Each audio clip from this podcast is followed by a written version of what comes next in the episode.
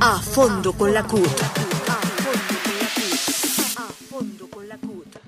Duque, pare la masacre. El gobierno de Iván Duque sigue arremetiendo a sangre y fuego contra la comunidad y especialmente a los jóvenes que están en el paro, que no han tenido oportunidades y lo único que conocen es miseria, hambre, represión, corrupción y narcotráfico. Para justificar su violencia, manifiesta que son vándalos.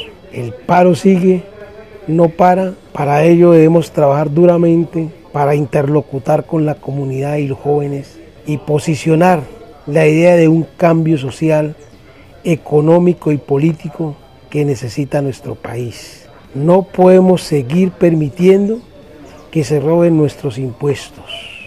Merecemos un país en paz con justicia social. A fondo con la CUT.